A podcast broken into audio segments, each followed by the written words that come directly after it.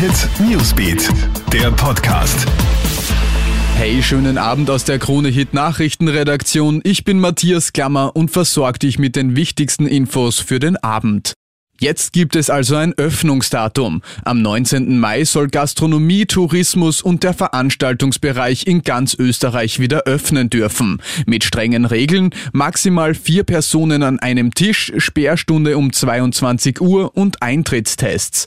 Bars und Nachtclubs werden wohl noch geschlossen bleiben. Dafür dürfen ab 19. Mai Sportvereine wieder durchstarten, Indoor und Outdoor.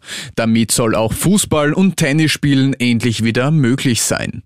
Laute Kritik an den Corona-Maßnahmen kommt jetzt auch von Promis. Rund 50 Schauspielerinnen und Schauspieler aus Deutschland und Österreich haben unter dem Hashtag Alles dicht machen ironisch-satirische Clips gepostet.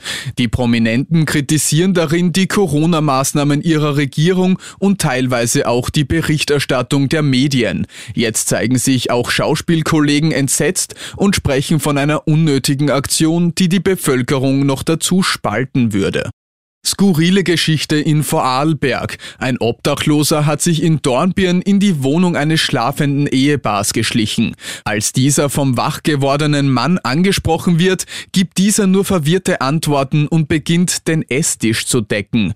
Danach verlangt der Obdachlose noch eine Zigarette und einen Kaffee. Das Ehepaar hat die Polizei gerufen, der Obdachlose wurde ins LKH gebracht. Das war's mit dem Podcast für heute Abend. Alle Updates gibt's immer für dich im Kronehit Newsbeat und auf kronehit.at.